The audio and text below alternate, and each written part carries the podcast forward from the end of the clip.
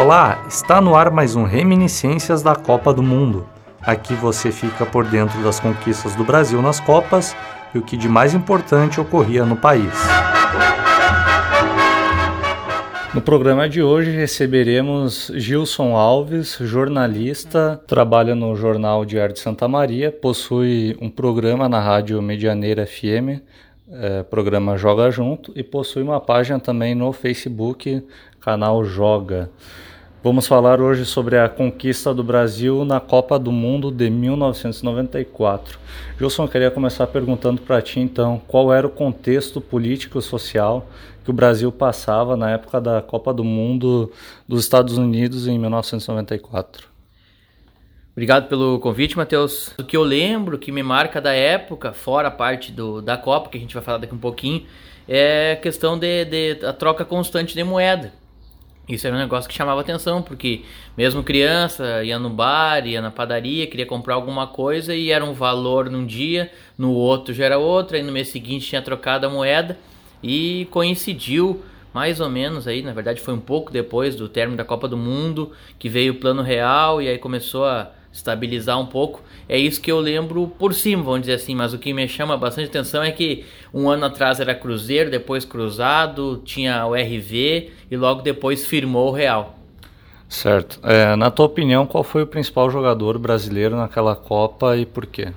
Ah, obviamente foi o Romário, né? E eu também já acabo sendo um pouco suspeito para falar do Romário, porque eu era fã dele já desde a da época em que ele surgiu no Vasco, aí depois já uh, naquela época um pouco menos da, da facilidade que a gente tem hoje para acompanhar, mas já sabia que ele jogava, jogou depois no PSV, depois no, no Barcelona.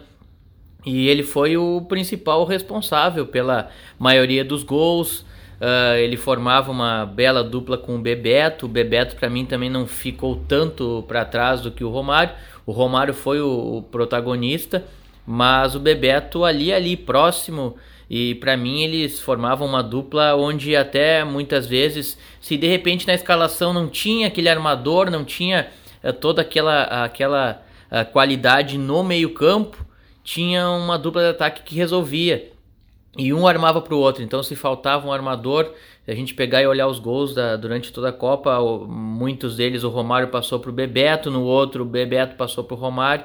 E o Romário para mim foi o melhor, mas seguido muito próximo ali do Bebeto. E aí a gente, eh, claro, tentei depositar a, a, a o craque da Copa, dizer assim, como o Romário, ele foi escolhido mesmo pela FIFA o craque da Copa, mas eu vejo muitos jogadores de qualidade ali, que se a gente não notou no, no, em 94, mais adiante, ou até num tempo, que a gente tem essa mania de valorizar depois, né, através dos tempos, o Brasil tinha, por exemplo, dois laterais, de uma qualidade que, que é de entrar para a história.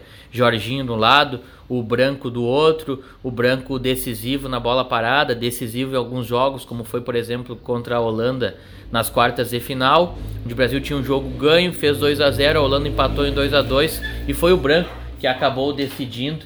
Então, então a gente pode uh, falar isso aí como uma, uma Uh, um dos destaques também, não? o Romário para mim, o, o craque da Copa, óbvio, mas muitos bons jogadores dentro daquela seleção, além, claro, do Tafarel, aquele goleiro que a gente não via dando muita ponte ou espalhafatoso, mas que ele defendia todas as fáceis e ainda buscava a maioria das difíceis, né?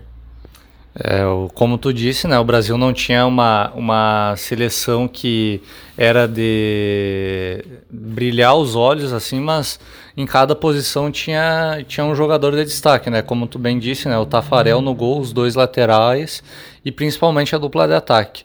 Na tua opinião, a dupla de ataque Romário e Bebeto é a melhor dupla de ataque que a seleção já teve. Claro que se eu for falar da, das Copas que eu vi, eu contaria apenas da de 90 para cá, né?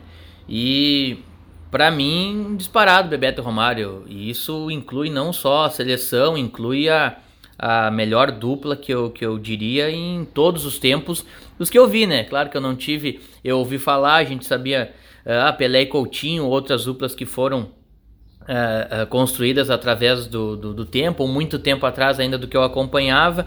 Mas como eu vivi bastante os anos 90, e os anos 90 tiveram inúmeras duplas, eu não vou citar aqui, senão a gente vai acabar fugindo um pouco o foco, mas cada time grande do Brasil tinha uma dupla de ataque forte. E aí no outro ano essa dupla de repente mudava ou era formada por outros nomes, ou essa própria dupla se encontrava mais adiante em outro time. Agora, a parceria que o Bebeto e o Romário faziam, como eu já referi na, naquela pergunta anterior, para mim era fora do comum. E outra, para mim os dois jogadores completos. Às vezes a gente vê um hoje em dia, assim, ah, o fulano chuta muito bem de perna direita, o outro muito bem de perna esquerda, o outro cabeceia. É só pegar e olhar os gols do Bebeto Romário, era tanto faz, eh, tanto faz com a direita, com a esquerda, com o cabeceio, um cruzando para o outro, o outro cruzando para o um, uh, tabelinhas e dois jogadores decisivos que quando o jogo estava difícil era aí que eles apareciam. Por exemplo, para mim o jogo contra os Estados Unidos nas oitavas de final foi um dos mais difíceis e aí o Brasil num contra-ataque, numa jogada armada pelo Romário, saiu o gol do Bebeto. Então, em determinados jogos onde o Romário não conseguiu ser decisivo, não foi ele que fez o gol, foi o Bebeto. Uh, mais adiante uh, foi o Romário.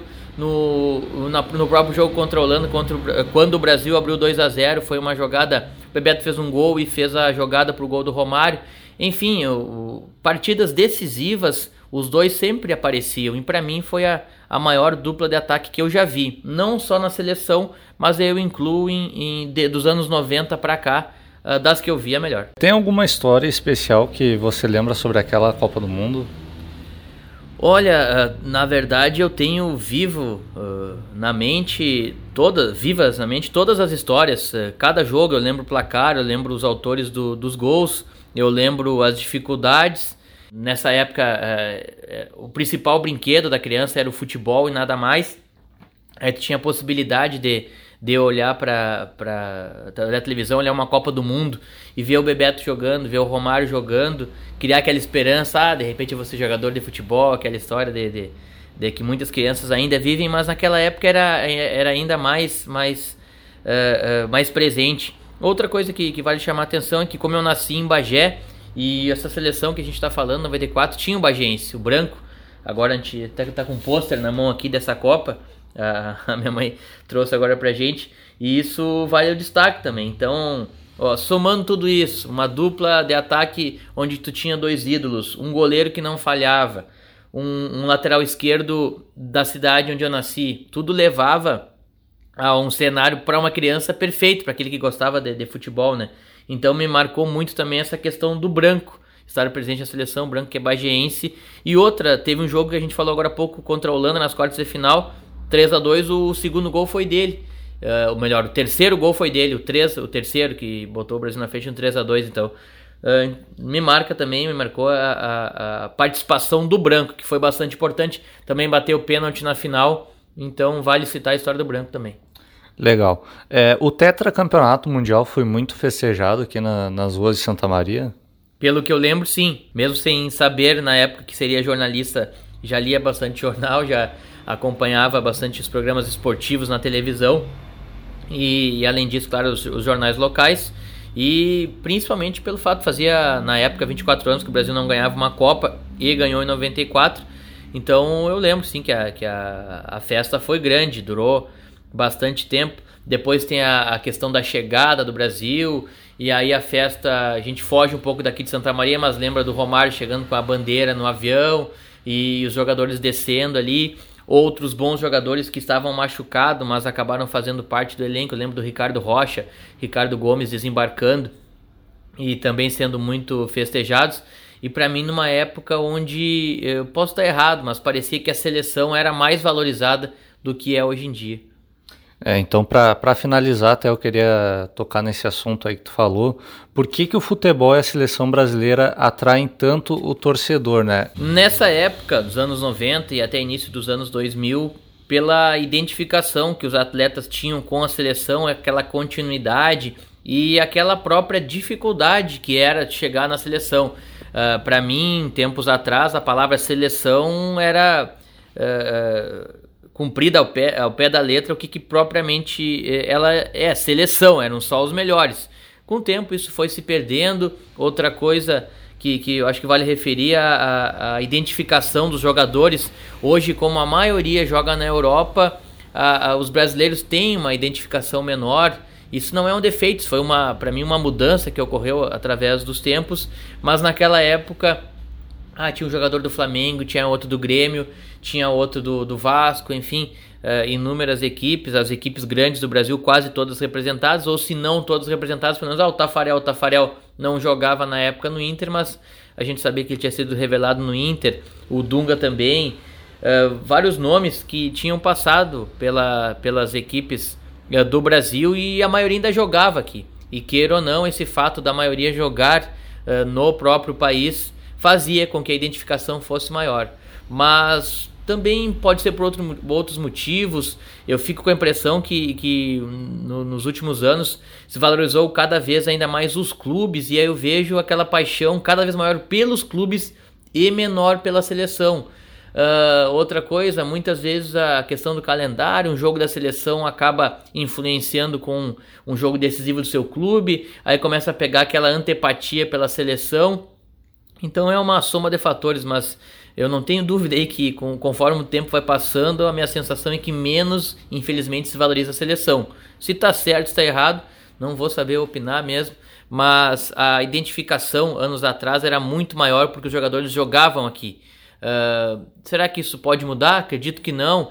Uh, muitos jogadores se formam hoje em dia na Europa, tu não fica nem sabendo o dia que ele fez base, quando vê já estourou com 20, 21, já é jogador da seleção e não teve uma história construída no futebol nacional. E isso para mim, essa falta de identificação acaba sendo o maior motivo de, de Brasil ter menos, da seleção brasileira ter menos valorização hoje em dia. Quero agradecer então ao jornalista Gilson Alves pela participação aí no podcast, falando sobre a Copa de, de 1994. Eu que agradeço, obrigado pelo convite. E por coincidência ou não, é, uma, é a Copa que mais me marcou. Uh, às vezes a gente não sabe explicar algumas coisas, mas se tu me perguntar alguns lances da Copa do ano passado, 2018, talvez eu não lembre.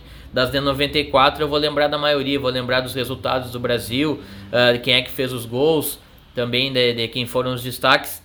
E acho que muito pela questão da infância, né? 10 anos de idade, não tinha muitas preocupações, a, a preocupação, entre aspas, era assistir futebol, era acompanhar a seleção.